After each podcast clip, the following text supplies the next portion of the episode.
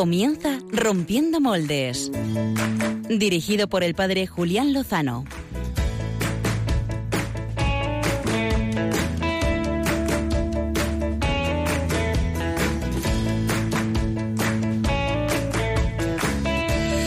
Muy buenas noches, queridos amigos de Radio María, queridos amigos de Rompiendo Moldes. Eh, terminamos este domingo eh, en el que hemos celebrado la ascensión del Señor. Desde esta fe, desde la convicción de que el Señor ha llegado a la meta, eh, la misma meta a la que esperamos llegar nosotros, vamos a encomendar en este programa especialmente, se lo dedicamos pues a las víctimas de los atentados terroristas que han tenido lugar tristemente esta semana. Primero en Manchester, más conocidos, después en Egipto, nuestros hermanos coptos. La esperanza del cielo es la que alumbra e ilumina pues el destino de nuestros hermanos. Va por ellos. Donde el corazón empezó a latir, donde el corazón espera y siempre. En esta solemnidad, la Iglesia celebra también la Jornada Mundial de las Comunicaciones Sociales, exactamente la número 51, con el lema Comunicar esperanza y confianza en nuestros tiempos. Fijaos que atinado ha estado el Papa Francisco en este contexto de miedo, de temor. Nos recordaba la frase del profeta Isaías, no temas que yo estoy contigo. Pues desde aquí felicitamos a todos los comunicadores que se dedican pues a este noble arte de transmitir ¿eh? ideas, mensajes, contenidos, convicciones que lo hagan pues desde la verdad, desde la fe, desde la comunión, desde el encuentro. ¿eh? Felicitamos especialmente a Irene Pozo, Premio Lolo de Periodismo Joven de la UCIPE y felicitamos a todos los comunicadores y periodistas, a Radio María, a todos nosotros.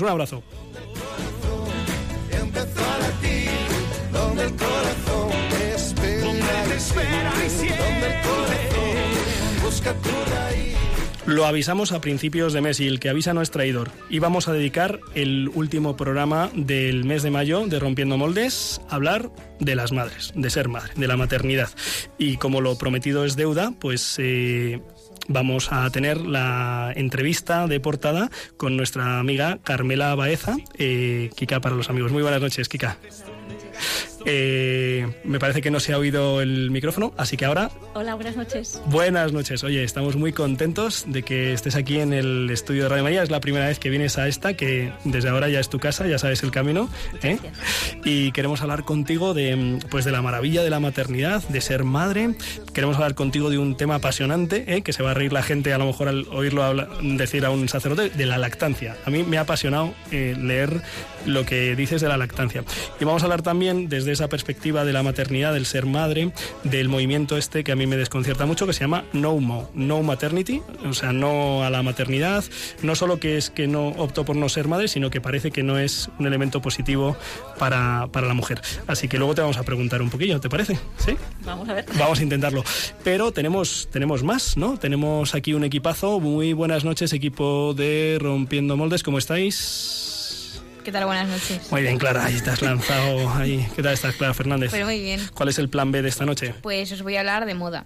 Nos vas a hablar de moda. Te encanta Sí. la moda y yo Sí. te echo una petición ex profeso para que nos hables de moda, moda bonita para tiempo de calor. ¿eh? Podríamos titularlo así. Sí, exactamente. Muy bien. Eh, Álvaro González, al mando de la nave. Muy buenas noches, ¿Cómo, Julián. cómo estás? Muy bien, estamos Bien. bien. terminando esos estudios, teniendo bodas, un fin de semana. Pero Muy no, bueno. pero la tuya no, ¿no? No, no todavía. Bueno, bueno. Luego Pachi Bronchalo me llamará soltero y esas cosas, pero Muy bien, muy bien. Eh, ¿Qué ritmos nos traes esta noche? pues nos vamos a ir hasta Perú. Ajá, pero sin movernos de aquí, ¿no? Sí, desde, la- desde el estudio. Desde el estudio. Javier Hidalgo, Buenas noches. buenas noches. Oye, nos has hecho una pregunta súper interesante para compartir en este programa. ¿Nos la recuerdas? Sí, eh, la semana pasada os preguntamos, ya que estamos en mayo, vamos a terminar el mes de María, el mes de nuestra madre por excelencia, os preguntábamos que qué es aquello eh, que mejor define a vuestra madre. También para hacerle, eh, pues esto, un- una memoria a nuestras madres. a. Un homenaje a todas ellas. Efectivamente. Claro que sí. Pues tenemos esta noche con nosotros también en, est- en el estudio a Diana Gutiérrez. Muy buenas noches, Diana. Hola, buenas noches. Bienvenida a, a Rompiendo Moldes y a Radio María. Eh, preséntate un poquito, Diana, para que te conozcan los oyentes de Rompiendo Moldes. Bueno, pues me llamo Diana, Eh, estudio periodismo y, y bueno, tengo 18 años. ¿Y de dónde eres, Diana? Soy de Ávila. Eres de Ávila. ¡Viva Ávila! ¿eh? Desde aquí un fuerte, fuerte abrazo a todos los que nos escuchan desde la tierra de Ávila. Y por cierto, quiero dar también mis felicitaciones a todos los comunicadores, a los delegados y miembros de las delegaciones de medios de comunicación de las diócesis, que son muy sufridos y muy profesionales. Y sin más, pues vamos a recordar el hashtag Javier Hidalgo con el que pueden interactuar eh, los eh, tuiteros. Pues vamos a ir con eh, hashtag moldes114. Hashtag moldes114. Muy bien, ahora ha empezado a funcionar Facebook. Qué, divertido. Bueno, eh, pues vamos sin más eh, dilación a la entrevista de portada. Dale.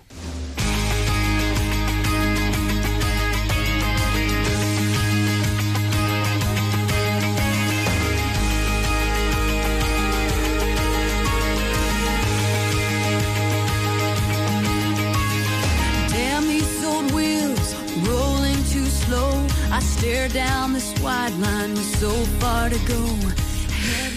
Carmela Baeza, eh, Kika, para las personas cercanas, nos ha dicho que lo somos nosotros. Eh, se define a sí misma, si no me equivoco, como hija, mujer, esposa y madre de cinco. Y además en este orden. A lo mejor hay algo más que añadir y ahora nos lo va a decir ella. Es médico por la Universidad Autónoma de Madrid. Se especializó en- como médico de familia y después se especializó en sexología en la Universidad de Alcalá. Es especialista en lactancia, eh, por lo que ha escrito un libro maravilloso. Eh, acompaña en el COF Raíces, en el Centro de Orientación Familiar Raíces, aquí en Madrid, a mamás en sus peripecias con sus bebés y niños, ¿verdad? Sí, ¿Es así? Es. ¿Hay, hay algo importante que deberían saber nuestros oyentes de ti, Kika, ahora antes de escucharte? Yo creo que ya lo has dicho todo. Bueno, pues eh, hace unos meses, yo creo que dos o tres meses, eh, febrero o marzo, eh, le preguntaba a Kika, porque me quedé yo un poquito estupefacto con esto del movimiento No Mo, No Maternity, no a la maternidad, no solo es, bueno, pues no tengo hijos, sino que, que no, que no, que es que lo de la maternidad, pues no sabemos muy bien si nos han metido un gol. Eh, ¿Qué pasa por tu cabeza hace un par de meses cuando te enteras de que existe un movimiento llamado así, Nomo, y que apuesta por esto de no, de no difundir y un poco contrarrestar la maternidad? Pues mira, la verdad es que no me sorprendió mucho porque eh, en la consulta veo muchas mujeres con mucha contraposición de ideas. eh, pues que viene dada por el momento en el que vivimos, que es muy complicado, muy complicado, porque se exige que profesionalmente seas estupenda, que estés guapísima, que vayas a la moda, que seas una madre perfecta, que tengas dos o tres hijos, y es que eso es imposible de manejar, es imposible. Entonces veo desde, desde madres que tienen bebés y a los cuatro meses están en, en la guardería ocho horas al día, eh, hasta madres, o sea, familias que se rompen por tener hijos, ¿no? Porque no saben manejar la situación. Entonces realmente yo creo que no es un problema de la maternidad sí o no, sino de, de que hay que plantearse para qué vive uno y cómo se hace eso en la sociedad en la que tenemos, que es tan complicada. Básicamente, para los oyentes y amigos que no conozcan pues este movimiento, que es pues de estas cuestiones, digamos, recientes, ¿no? Aunque el caldo de cultivo puede haberse sembrado desde hace décadas, este movimiento afirma que la cultura predominante, algunos eh, utilizan el término este del heteropatriarcado, ha engañado a las mujeres haciéndolas ver que la maternidad es esencial para sus vidas, que es lo más extraordinario, lo más importante que pueden hacer en su existencia. Y eh, pues eh, me parece que en estos meses, después de esta primera consulta, interrogación que yo te hice, pues me dijiste, bueno, pues en vez de abordarlo ahora, lo pensamos y lo miramos. ¿Qué has descubierto que hay debajo de este movimiento que te parezca mm, interesante conocer? Pues mira, te agradezco que me digas este, trabajo porque me ha hecho aprender cosas nuevas que no, no había planteado. Y la verdad es que lo que he estado viendo es una cosa que, o sea, este movimiento, y, y que me disculpen las que lo llevan porque seguro que me dejo cosas, Sí. pero hay como una contraposición grande eh, de trabajo frente a eh, aspecto físico, frente a maternidad, pues que crea, o sea, que denota la dificultad que he comentado antes, ¿no? De nuestros tiempos. Y luego realmente eh, no es una cosa de ahora, o sea, yo creo que cuando hay alguna dificultad sí hay que abrir las miras y mirar lo que es la historia del hombre, ¿no? O sea, hay una historia natural, un, un libro de la naturaleza, una historia biológica, Sí. eh, en el que realmente si los hombres y las mujeres no se reproducen, no hay especie. Sí. Entonces realmente hay una necesidad de reproducción, de fecundidad, ¿no? Y yo creo que eso está inscrito en nuestros genes y es así. La cuestión es cómo conjugamos esto, ¿no? Y, cómo vivimos esta necesidad biológica de tener hijos para que la especie, el ser humano, siga adelante. Sí, es, es verdad, eh, pero muchos dirán, bueno, como hay muchas mujeres en el planeta, de hecho está un poquito este, esta idea por debajo, ¿no? De que hay superpoblación, de que no podemos vivir tantos. Entonces, bueno, pues yo voy a hacer incluso un gesto de generosidad y es que voy a renunciar a superpoblar o a sobrepoblar, como se diga, eh, nuestro planeta. Eh, ¿Es una cuestión solo, digamos, de perpetuación de la especie o, o esta, eh, o esta opción implica, pues, como hacerse violencia a la propia naturaleza de la persona? Es mi pregunta. Hmm. Pues mira, yo también me lo planteaba así, ¿no? Porque, porque es verdad que para mí la maternidad ha sido un bien, ha sido un regalo, ¿no? Para el que no tengo palabras para agradecer al Señor. Eh, pero sí que es verdad que entiendo que, que, que dentro que es un, o sea, lo que es la maternidad es un bien, es una cosa buena, bella y verdadera. Pero la experiencia de la maternidad no siempre es así no siempre es así, ¿no? Entonces yo creo que al final es una cuestión de eh, a qué entrega uno la vida, porque uno puede no ser madre y tener una vida plena, y puede ser madre y no tener una vida plena. ¿sabes? Porque realmente los hijos, o sea, quien te da la vida es el Señor, no los hijos. ¿Sabes? ¿Y cuál, cuál crees que es la clave para mm, ser madre y tener una vida plena? O sea, ¿cuál- cuál- ¿cuáles son los elementos que hay en la maternidad? Eh, no sé si para ti la definición de maternidad es eh, con la que, la que la frase con la que has titulado eh, el libro sobre lactancia, amar con los brazos abiertos. ¿Eso es para ti la maternidad? Sí, sí, o sea, yo, yo cuando puse ese título Amar con los brazos abiertos quería decir, eh, cuando tú amas libremente, esperando que el otro te dé lo que el otro te quiera dar también libremente. ¿no? Para mí esto es la, la maternidad. No, no dar por hecho que el otro me va a dar lo que yo quiero ni lo que yo necesito para ser feliz, sino que el otro me dará lo que el otro libremente me quiera dar. ¿no? Que yo creo que esto es un poco reflejo del amor de Dios con nosotros, ¿no? Que Él dice, yo te amo libremente, tú dame lo que tú quieras libremente. Eh, Kika, eh, eres madre de cinco criaturas ¿eh? y si no recuerdo mal, pues eh, con tu primera hija, Teresa, eh, pues hubo un momento en el que te diste cuenta de que, de que te estaba costando vivir esa experiencia de maternidad, ¿no? Y, y que fue ella un poco la que, pues como que la que te impulsó a indagar cómo vivir satisfactoriamente, gozosamente la maternidad. Cuéntanos un poquillo. Pues sí fue Teresa, bueno, Teresa en realidad es la tercera.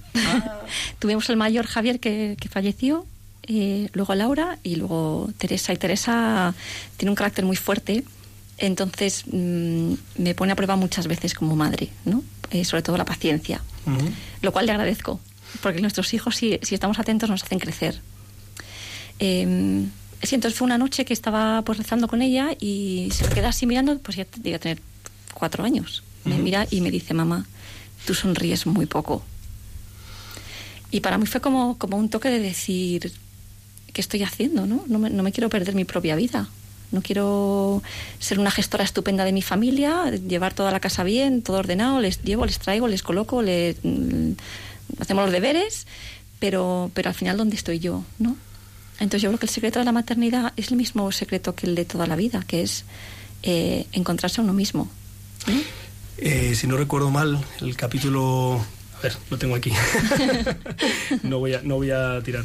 Eh, Es algo así como que los hijos nos descubren, ¿no? A nosotros como, como lo que somos, ¿no? Sí. Nuestros hijos nos rescatan. Sí. Eh, A ver, explícame Sí. esto de que los hijos nos rescatan. Sí, con esto quería decir que cuando tú estás delante de alguien eh, que es completamente diferente a ti, pero al que, a quien tú amas con todo tu corazón, porque es carne de tu carne, eh, si esto lo llevas como un reclamo, ¿no? esta, esta mirada que ellos te dan como de, de confianza absoluta, eh, y también sabiendo que ellos no aprenden lo que tú dices, sino lo que tú haces. ¿no? Es cómo tengo que vivir yo para que también mis hijos digan, joder, qué gozada, yo quiero ser como mi madre. Yo- o sea, no en el sentido de ser como mi madre, sino yo también quiero vivir la vida plenamente. Pero eso implica que yo tengo que vivir la vida plenamente. ¿no? Y por eso para mí mis hijos son un recurso. Y el, el siguiente paso, ¿eh? Eh, pues, eh, pues es que ha acontecido ¿eh? un evento que es, eh, pues bueno, pues que es natural, pero que cada vez es más sorprendente, ¿no? Eh, pues porque hemos introducido una serie de dinámicas en una cuestión natural, que es la reproducción, ¿no? Eh, hace 50, 60 años, si un hombre y una mujer eh, compartían intimidad, el- la posibilidad de, de quedarse embarazada era algo pues bastante lógico y bastante natural Ahora es al revés, o sea, la sorpresa es cuando sucede porque se han introducido dinámicas que luego, si quieres, también te pregunto. Eh, y cuando, cuando un bebé ya está conmigo aquí dentro, en lo más íntimo. Eh, no hay libro de instrucciones, nos acercamos a, a algo tan impresionante como es dar a luz, con tanta complejidad. Eh, Puede que parte de la alergia a la maternidad venga por, por procedimientos que se han introducido en este en, en los embarazos, que se han, no sé si la- el término Mm. es medicalizar, pero parece que es un- más una enfermedad que otra que un, que un bien, ¿no? Mm. ¿Qué, qué, qué impresión tienes de, de todo este proceso? Yo creo que hay como una, una dualidad muy grande. O sea, por un lado está las expectativas que se generan en las mujeres, pues a través de las revistas, de las películas, de lo perfecto y magnífico y fácil que es todo. Y luego está la realidad que muchas veces, como has dicho tú, está hipermedicalizada. Entonces tú vas a dar a luz y te encuentras que te llevan, te traen, te abren, te cortan, te tocan, te meten, te sacan y de repente estás ahí con un bebé y dices, bueno, ¿y qué, qué ha pasado? ¿no? Es decir, todo lo que el Señor ha previsto como un proceso eh, en el que participa la mujer como principio activo, puesto que es ella la que lleva el embarazo y la que da luz, eh, está ahora completamente separado de... O sea, se ha quitado el protagonismo de la mujer, ¿no? Es como un acto médico. Y bueno, yo me acuerdo una de mis hijas que fui al hospital y decían el personal, venga, esta mujer hay que parirla. Y yo pensaba, ¿cómo que parirla? Tendré que parir yo.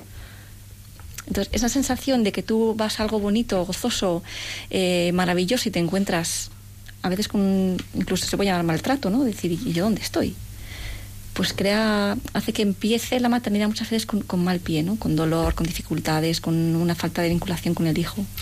Porque lo natural, eh, o sea, digamos, el diseño original, eh, ¿cómo, cómo está pensado para que sea esa, esa relación, ese llegar a este mundo mm, y la relación entre el, el bebé y la madre? Mm. Pues el diseño original lo que prevé es que la madre eh, esté en un lugar tranquilo, acompañada por gente de su elección, de su confianza, pues alguna mujer que sepa de partos o bueno, quien ella decida. Y el proceso del parto está muy bien diseñado, o sea, la, mujer es capaz de dar a luz perfectamente. Entonces, ciertamente hay algunos casos que estadísticamente son pocos, que tienen complicaciones y para eso está la intervención médica, ¿no? O sea, que alguien debe estar vigilando, pero el proceso en sí está muy, muy bien diseñado. Y el cuando nace sabe perfectamente dónde está el pecho, lo busca, se agarra y amamanta y ya está. Eh, si me permites, eh, voy a compartir con eh, los oyentes un pequeño párrafo que me ha, me ha parecido muy bonito. ¿no? Eh, el hábitat del recién nacido humano es el cuerpo de su madre, lo que ahora se llama piel con piel. ¿no? Lo que el bebé espera al nacer es que su madre lo alce en sus brazos, lo mire de arriba abajo para asegurarse de que está bien y luego se recline hacia atrás, no tumbada sino reclinada, y lo coloque sobre ella. El pecho del bebé sobre el pecho de su madre. El cuerpo de la madre queda así impregnado por el líquido am- amniótico que recubre al bebé. Inmediatamente el bebé reconoce su entorno, huele a su madre, la toca con la cara, con las manos, con todo su cuerpo y comienza a moverse hacia el pecho. Según se va acercando, huele el líquido que producen las glándulas de Montgomery, esos pequeños bachecillos que hay en la aureola ma- materna. Y ese olor estimula dentro del cerebro del bebé una zona llamada amígdala. Cuando se activa esa zona, el cerebro del bebé dice, estoy con mamá, estoy a salvo. Entonces se disparan las conexiones neuronales del cerebro izquierdo que dan la señal de todo está bien, acércate. Esto a su vez activa la zona visual del córtex y el bebé abre los ojos. Y por acción secundaria de otro centro, el giro fusiforme, el bebé busca la cara de su madre y el contacto visual con ella. Se produce así la impronta, el primer paso del vínculo materno-filial. Esto es como mm, está pensado, aunque sea, como desea, eh, digamos, el, el- el diseñador que, que pueda ser. Sí, fíjate, lo lees, mira que lo he escrito yo y lo he leído 40 veces y se me sigue poniendo la carne de gallina, porque es que los que hemos tenido el privilegio de, de ver esto en, pues después de un parto o en los- nuestros primeros partos es tan espectacular. Lo bien hechos que estamos. Es que es increíble. Es increíble, ¿no? Cómo, cómo está todo diseñado. Decía Herbert Radner que el ser humano está hecho para el amor y por eso cada bebé nace con su propio tutor personal, que es la madre. Eh, Kika, y, y hay un tema que es, porque de la maternidad hemos hablado muchas veces, ¿no? Eh, Pero yo personalmente de la lactancia, pues hasta que el Señor no me colocó en una circunstancia de conocer eh, este texto, eh, ¿por qué es tan importante la lactancia materna? Pues mira, hay, hay bueno, muchos aspectos, ¿no? O sea, primero, más que importante, diríamos que es lo normal.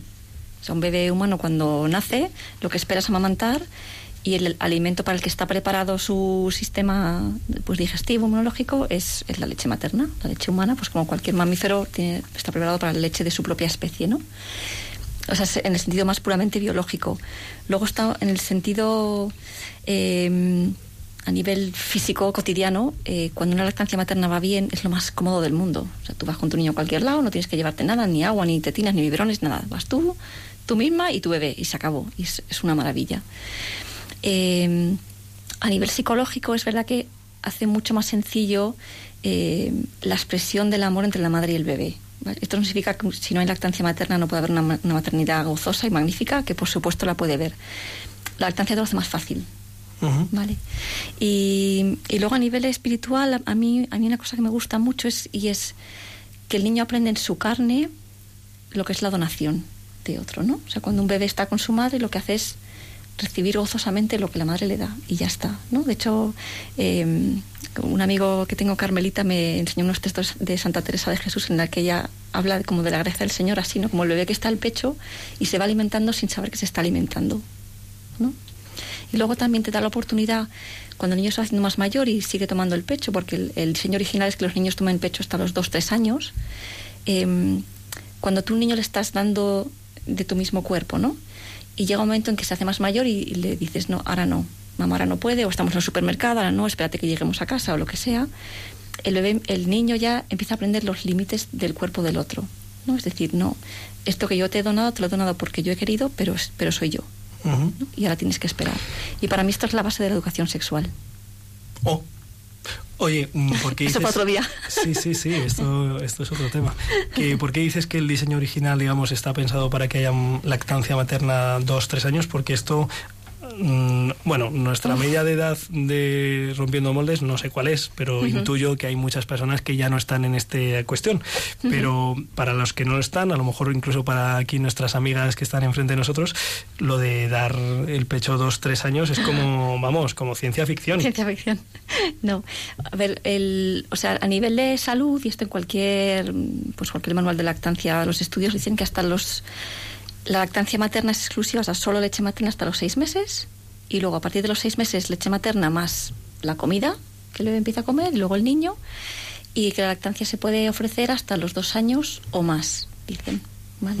Entonces, a nivel, digamos, antropológico, eh, sería un poquito largo de, espera- de- de explicar, pero lo que es una tribu normal y corriente está- es hasta los 2-3 años, o sea, hasta que el niño es capaz de caminar a la misma velocidad que la tribu. Entonces es cuando la madre deja de llevarle atado encima y le pone en el suelo. Y, eso tiene sí, que ver con la fertilidad de la mujer. También. Es- Estas mujeres permanecen infértiles hasta que el niño deja de amamantar. Y es, es la forma natural de espaciar los embarazos.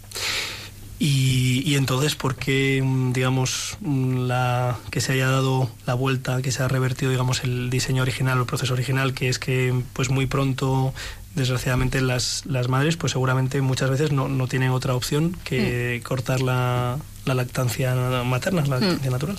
Claro, y esto es por la complicación de los tiempos en los que vivimos, ¿no? Tienes que incorporarte al trabajo a las 16 semanas, pues se puede compaginar, pero es complicado, es complicado.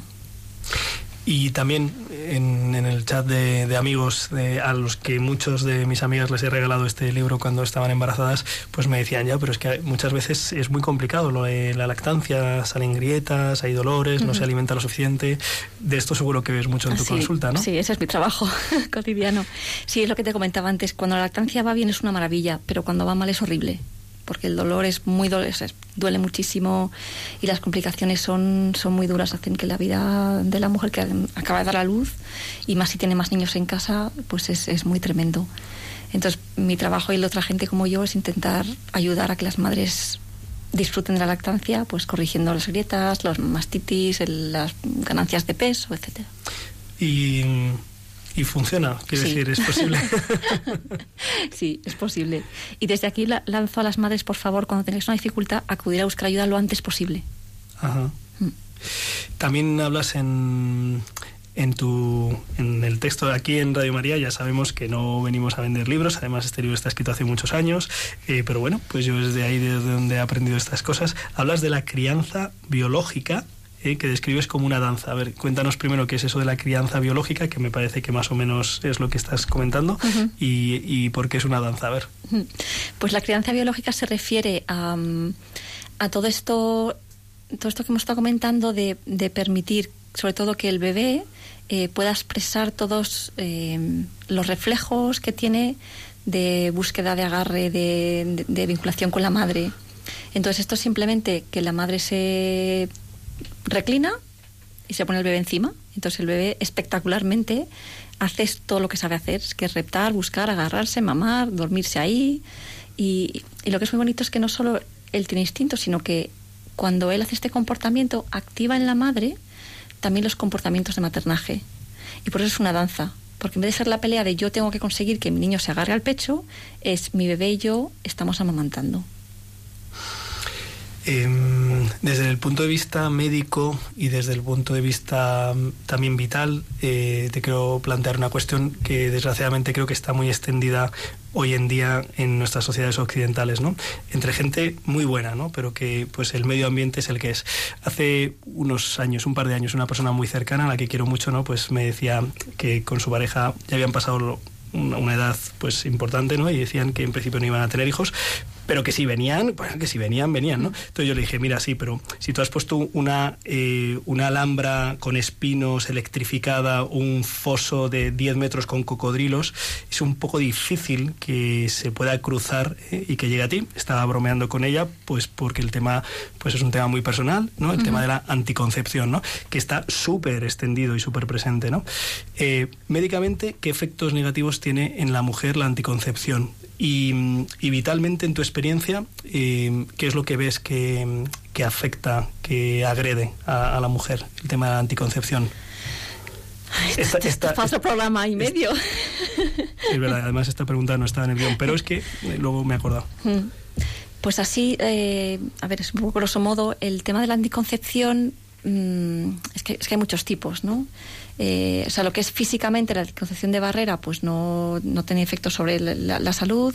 La anticoncepción hormonal, por supuesto que sí, porque estás tomando hormonas, de hecho, se ha relacionado pues con diferentes efectos secundarios, ¿no? Pues a, medio y largo plazo, pues desde, desde mayor infertilidad, mayor eh, accidentes eh, vasculares, más riesgo de cáncer de diferentes tipos. O sea que no es como siempre que abusamos de una medicación, pues no es adecuado, ¿no? Eh, Que no, que no es una medicación, ¿no? Porque el periodo no es una sí, o sea, me refería que es un fármaco. Sí. O sea, mm, Sí.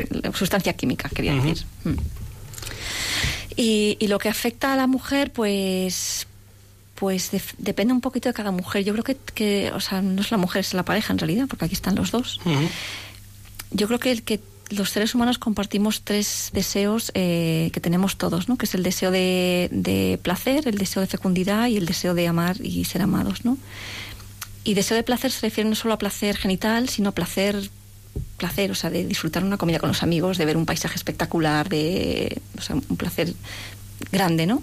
Eh, el deseo de fecundidad no se refiere solo a tener hijos o no, sino al deseo de, de dejar en el mundo obras que perduren una vez que tú te has ido, ¿no? de crear, de y el deseo de amar y de ser amados. Y yo creo que el, el- tener el regalo de una familia y de unos hijos ayuda a, a llenar estos deseos. No los, no los cumple porque solo los cumple el Señor, pero ciertamente ayuda, ¿no? Y, y estar cerrado a que ocurran cosas hermosas e inesperadas en la vida, pues yo creo que te hace perderte cosas. Eh, una buena amiga eh, y vamos a tener que ir terminando porque bueno porque necesitamos un par de programas más Kika que te has aprendido el camino. Una buena amiga Mariola Croce que por cierto ahora dentro de media hora cumpleaños eh, me decía después de tener su primer hijo estaba cenando con ella y con su esposo nos decía a los dos todo el mundo debería ser madre entonces Eduardo y yo la miramos como diciendo "A ver, vamos a ver pero es que sabes los varones que tenemos un problema y entonces ella repitió, todo el mundo debería ser madre, porque le había hecho o sea, la experiencia más fuerte de su vida y nos dijo, "En- ahora entiendo a Dios, ahora entiendo a Dios, ahora entiendo cómo me mira Dios, cómo ama a Dios, ese amor incondicional, cómo la maternidad y la lactancia dentro de ella a ti te ha ayudado a conjugar eh, pues tu fe y a vivir tu fe y a crecer en tu fe. Pues mira, yo creo que por pura experiencia, mm, iba a decir sensorial, pero se queda corto. o sea, eh, conjugar lactancia materna y fe es que, es que la fe conjuga con todo, ¿no? En realidad. Eh, o sea, para mí Dios es eh, Dios principio y fin, que es el amante, ¿no? Está Dios conmigo, que es Jesús, que es el amado. Y está Dios dentro de mí, que es el Espíritu Santo, ¿no? Que es el amor. Ujú. Y también cuando está en la madre, que es la amante, el hijo que es el amado y les une el amor. O el hijo que es el amante, la madre que es la amada y el, y el amor que les une, ¿no? Y eso para mí es, es como la gran experiencia, mm, experiencia que, me ha regalado la lactancia.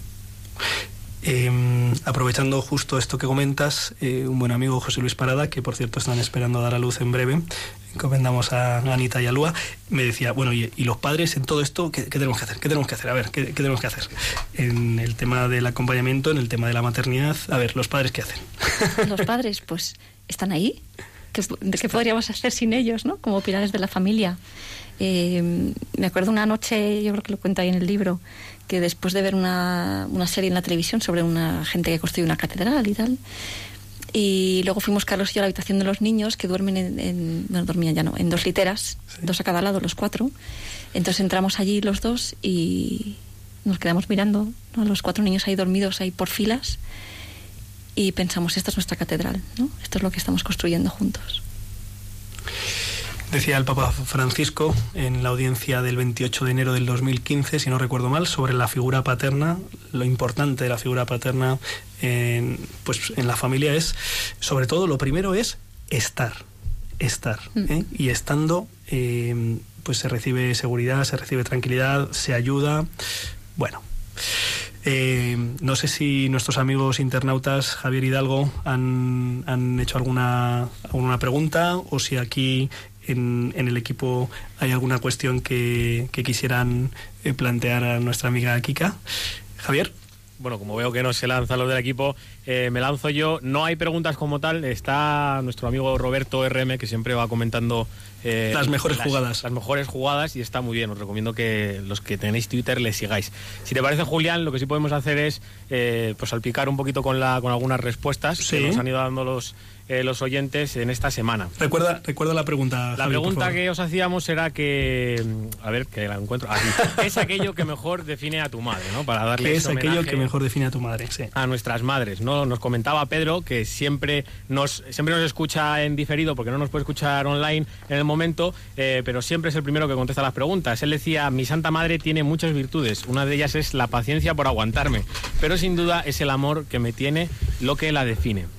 También Jesús, eh, arroba pródigo en Twitter, decía que a su madre lo que la definía, eh, lo que la define es el sacrificio y la sencillez. Y para terminar esta ronda vamos a terminar con Víctor Bustillo, que también es compañero en COPE, me parece, Sí. eh, que decía que de su madre eh, lo, que la define, lo que la define es que, que poca gente es tan tra- poca gente que él conoce es tan trabajadora como ella. Pero yo creo que esto lo compartimos todo, ¿no? Vemos a nuestra madre y decimos la mía la que más. Pues sí, desde aquí pues un, un abrazo agradecido ¿eh? a, a nuestras madres, por supuesto, y a todas las, las madres, ¿no? Por, pues por el derroche de vida, ¿no? Por el derroche de vida. Eh, yo te quiero agradecer, eh, Kika, que hayas estado este ratito con nosotros. Se nos ha quedado corto. Mm, Mis amigas me van a matar porque les he dicho, dadme preguntas y me han dicho un montón de preguntas mm, sobre la epidural, sobre un montón de cosas del proceso y tal mm, se quedan en el, en el tintero, pero yo recomiendo que busquen esa, esa lectura, Amar con los brazos abiertos, lactancia materna en el mundo real. En la vida real. En la vida real. Y, y que puedan consultarte en el COF Raíces, supongo que tendrá una página web o algo así, Sí, es eh, www.centroraíces.com. centroraíces.com. Yo lo conozco, lo he visitado, he podido recibir también formación y acompañamiento y es una maravilla. Así Muchas que gracias. gracias por vuestra misión, por tu testimonio ¿eh? y, y seguiremos, seguiremos en contacto. Ay, miedo me das. ¿Eh? Muchas gracias. Pues ahora, después del plan A, de este planazo ¿eh? que hemos compartido, redescubriendo, profundizando y, y conociendo el- la maravilla de la maternidad, pues vamos a conocer también, hay otros planes en la vida, el plan B.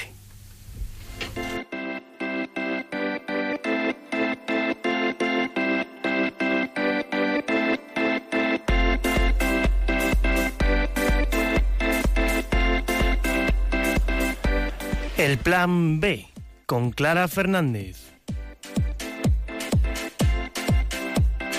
Esta noche en el Plan B hablamos de la moda en la calle, pero ¿van las adolescentes y jóvenes vestidas de forma apropiada? Llega el verano, el calor insoportable y las chicas están deseando lucir sus shorts, que para quien no entienda de estos términos vienen a ser los pantalones cortos de toda la vida. Pero no me estoy refiriendo a los pantalones cortos que se consideran normales, sino a los micro mini shorts, a esos pantaloncitos, si se pueden considerar como tal, que dejan ver no solo la pierna completa, sino algo más. Así que esta noche vengo dispuesta a proponeros otras alternativas para este verano ante los desfasados pantalones cinturón, que son igual de modernas y sin necesidad de tener que enseñar más de la cuenta. Por ejemplo, la última moda, lo, va- más vanguardista ahora mismo para este verano son los pantalones de pinzas tobilleros y los de estilo palazo que son eh, ligeramente acampanados por el bajo. También tenemos las bermudas, eh, que este año hay un montón de diseños distintos, pero si sois más de falda o de vestidos, pues este año también se impone la maxifalda y los monos de pantalón largo tipo como el que lleva nuestra compañera Diana ahora mismo. Eh, aunque tampoco hay que renunciar a los shorts, pero siempre pensando que rebasar un límite no solo no se lleva, sino que además es antiestético, poco elegante y no estiliza nada. Y no es cuestión de ser un anticuado, es que sencillamente ir es sencillamente ir a la moda sin caer en lo vulgar. De hecho, y pensando que igual estoy un poco equivocada en mi percepción sobre los micropantalones, he salido a la calle a preguntar a chicos y a chicas jóvenes y esto es lo que nos han contado. Eh, lo veo normal y no me parece mal porque con el verano hace calor y la gente pues puede llevar lo que quiera, no sé. Si van así por la calle o a la playa o en verano, no sé, me parece bien. Una mujer tiene que estar, eh, tiene que saber elegir su vestido o, su atuendo al salir con sus amigos, porque mm, esa es la belleza que una mujer desprende. Quizás el vestir así podría estar relacionado con un tema de atraer miradas, ser el centro de atención o gustar más. No, no considero que busquen eso porque principalmente estamos en verano. Por ejemplo, yo no me pongo eso precisamente para llamar la atención, sino para no morirme de calor. No considero que por enseñar más o menos mm, piel vayan llamando la atención. Las personas que, que llevan ese tipo de pantalones lo hacen totalmente para, para destacar, para llamar la atención y que la gente se gira al verlas, para que a lo mejor algún chico se fije en ellas. A ver, short sí, pero depende de dónde y de cómo, teniendo siempre en cuenta el decoro y que hay que vestir conforme a cada situación y lugar. Tienen todo el derecho del mundo a ponerse cualquier cosa. Obviamente, a lo mejor no es lo indicado para en algunas situaciones. Es saber adaptarte. Por ejemplo, en plan, que hay veces que no puedes llevar un determinado tipo de ropa a, un determinado, a una determinada situación. No me parece para nada adecuado. Creo que lógicamente eh, eso hace que las miren tanto hombres como mujeres. Creo que la calle es un lugar para ir un poco más discreto, porque si, si vas a la piscina, sí, eh, los pantalones creo que son adecuados para llevarlos en verano, tienen un corte apropiado. Y que mi novia lleve ropa poco decente me daría igual porque si está guapa me alegraría el día. Y si los demás quieren mirarla, que la miren. Si alguien se acerca, pues eh, la protegería con uñas y con uñas y dientes. Dicho esto, para el verano os animo a dejar los pantalones cinturón en el armario y que optéis por pantalones cortos, que porque sean 15 centímetros más largos no vais a notar más calor y a cambio vais a ir bien vestidas y a la moda. Muy bien, Clara, pues eh, te agradezco este repaso. Eh, yo aprovecho desde aquí porque además ha sido petición mía decir, oye, Clara, tú que conoces y que te gusta la moda, ¿qué alternativas hay? Eh, primero, eh, pues que cada uno vista em, pues como le parezca, ¿no? Esto está claro, ¿no?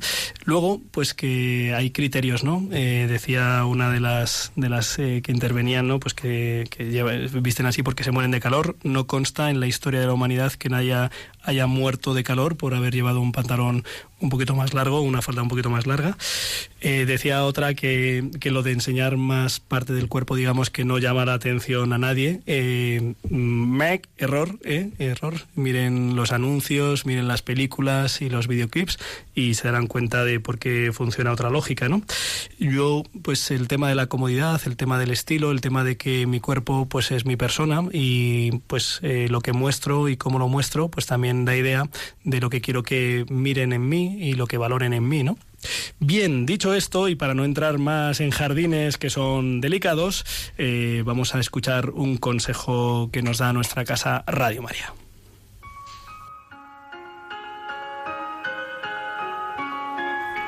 En este mes de mayo del centenario de las apariciones de Fátima, queremos colaborar a extender ese mensaje de amor y misericordia.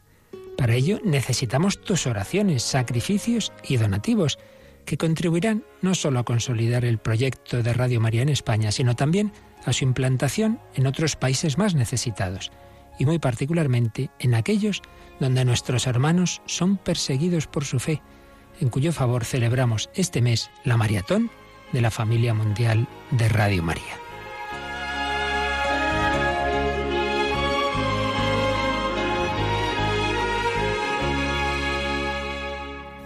Así podrás ayudar a los alejados de la Iglesia a volver a casa y a todos a recibir el mensaje de esperanza pascual que nos recordó la Virgen en Fátima.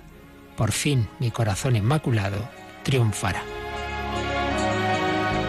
Puedes informarte de cómo colaborar llamando al 902-500-518 o entrando en nuestra página web www.radiomaria.es. Vuelve a casa de la mano de María.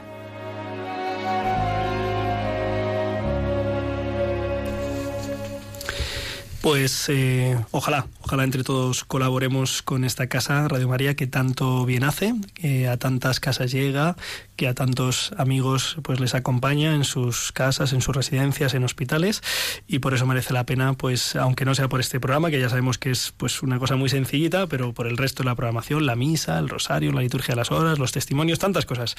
Por cierto, hablando de cosas que valen la pena, vamos a escuchar la sección más dicharachera de Rompiendo Moles.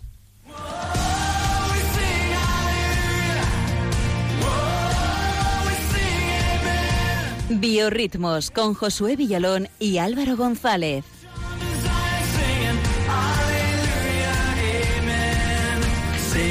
Aleluya, amén. Amén. Amén. Aleluya.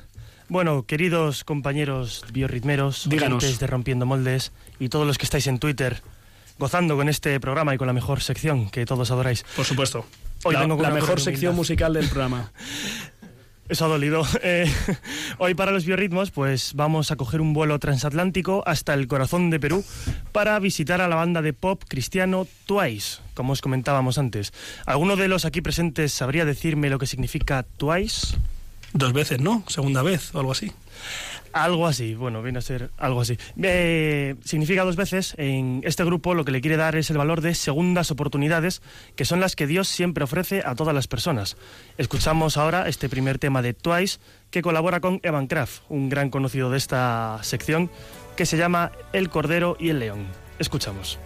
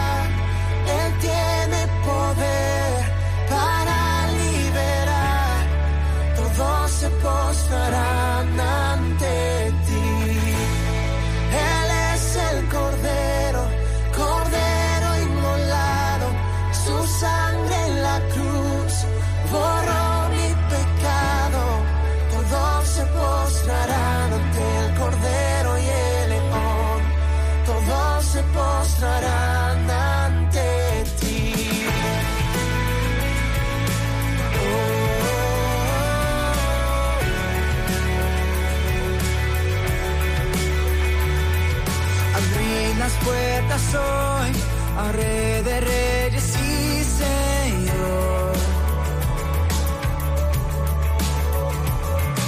El Dios de salvación vino a darnos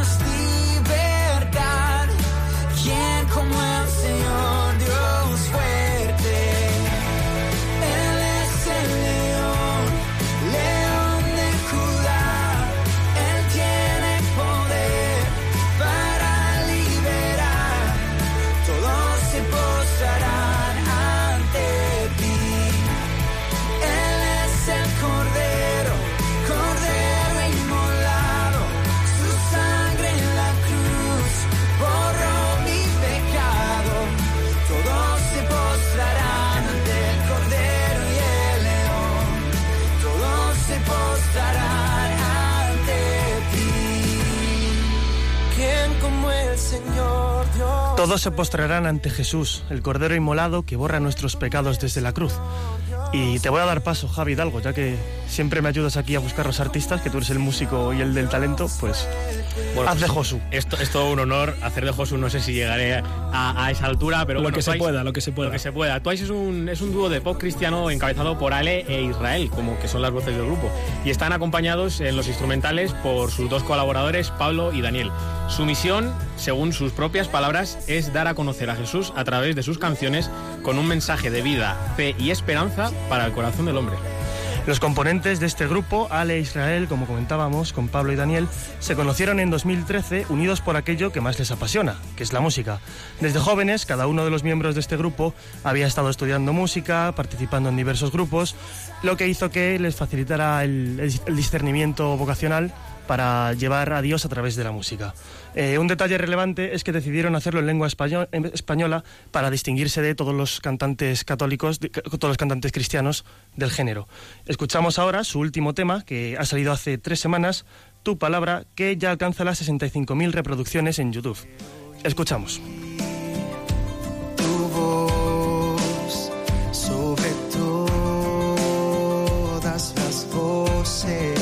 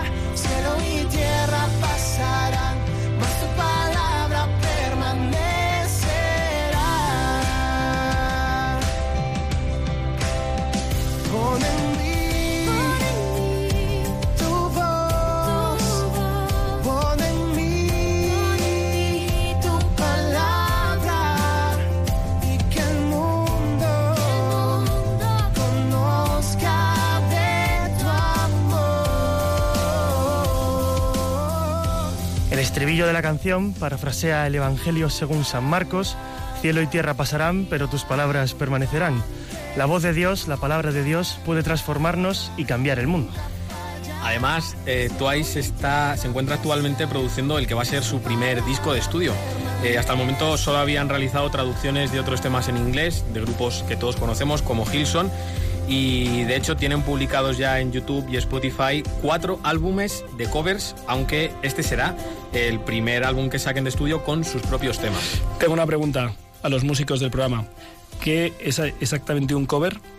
Un cover es eh, una versión de, de una canción que ya que está, que está compuesta por otro artista y que yo decido darle, digamos, mi toque y resubirla a las redes.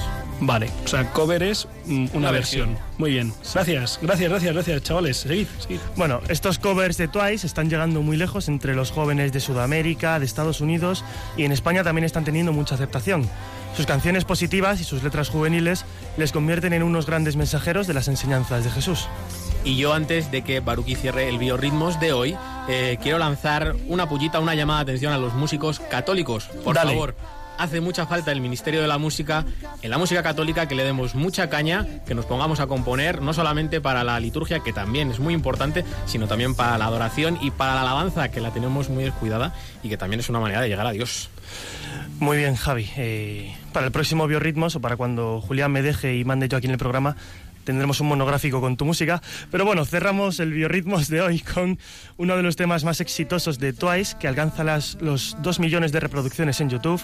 Se llama Te Buscaré, es una adaptación al español del tema de Hilson Young, que nos habla de la búsqueda y la necesidad de tener a Jesucristo en nuestra vida. Dale.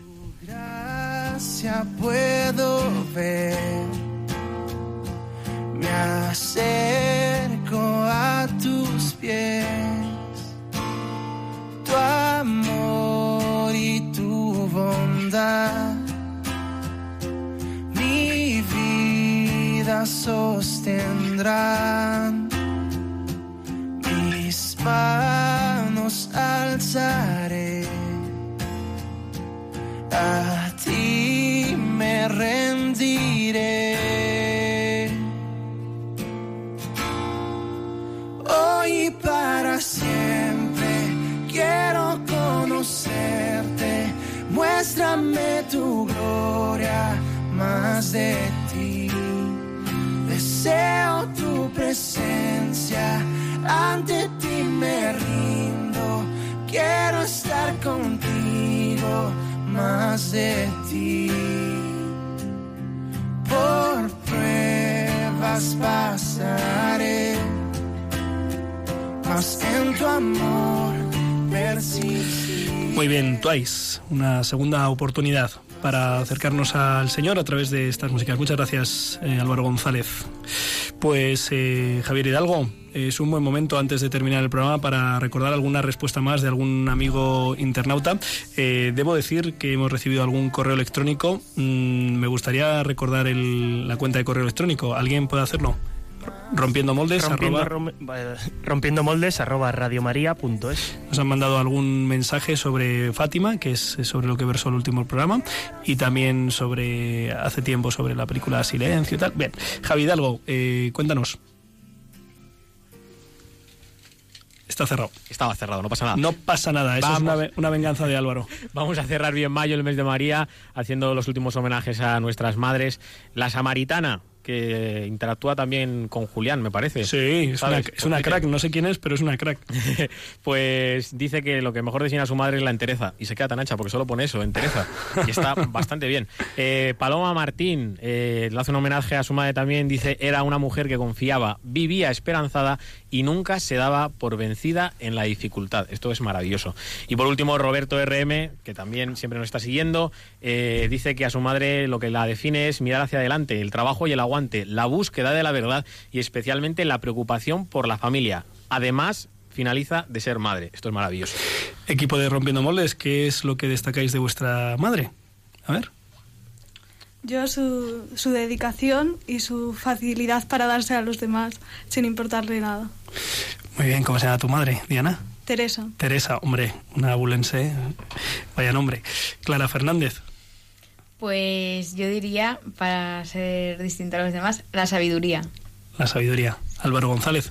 Yo de mi madre diría que es una roca, o sea, capaz de aguantarlo todo y de sostenernos a todos. Javier Hidalgo. Pues fíjate que mi madre es sabia, es una roca, eh, no me acuerdo qué ha dicho Diana, pero y además lo más grande que yo destaco de ella es que me ha dado la fe y eso es una maravilla. Y además, y además también voy a mencionar a mi abuela que seguramente me está escuchando y que ella también, eh, gracias a ella, pues ha llegado la fe hasta mí. Es una Ole, ole y ole, viva la madre que nos, que nos mm, ha traído al mundo. Eh, para mí, el gesto, el rasgo quizá más tremendo de mi madre es su incondicionalidad. Es que es brutal, ahí está siempre, pase lo que pase. Muy bien, pues eh, bueno, hemos llegado al final de Rompiendo Moldes. Eh, quiero mandar una felicitación al Cursillos de Cristiandad de la Diócesis de Getafe, que hoy ha celebrado sus 100 cursillos, que han sido una pasada. Eh, desde aquí, pues mi agradecimiento ¿eh? y reconocimiento a todos los que han hecho posibles pues estos 25 años de cursillos. Y pues animar a nuestros oyentes a que sigan conectados en Radio María. Ahora a las 12, pues el programa Camino de Santiago, que es tan interesante y ahora de cara al verano, que muchos lo puedan hacer. Diana, eh, al terminar nuestro primer programa, el primer programa en el que tú has estado, eh, impresiones, valoración, minuto de resultado. Pues la verdad es que me ha gustado mucho, el tema ha sido muy interesante, lástima que no hayamos podido profundizar un poco más en él y quería acabar invitando una reflexión a todos sobre la importancia que realmente tiene la mujer su imagen y su función en el mundo, eh, para nuestra vida personal, para la sociedad en sí y, con María como su mayor representante. Pues me ha gustado mucho para terminar. Eh, yo ya me quedo sin palabras, solo ponemos la careta de salida. Eh, les agradecemos que hayan estado con nosotros estos 55 minutos, que hayan compartido nuestro amor por la maternidad, por las madres y por María, Madre Jesús y Madre nuestra. Ojalá valoremos, como decía Diana, pues en su justa medida, bueno, en su justa medida, en toda su medida, ¿eh? el papel de la mujer y de la madre. Dentro de dos semanas nos vemos. Recuerden que con el Señor lo mejor está por llegar.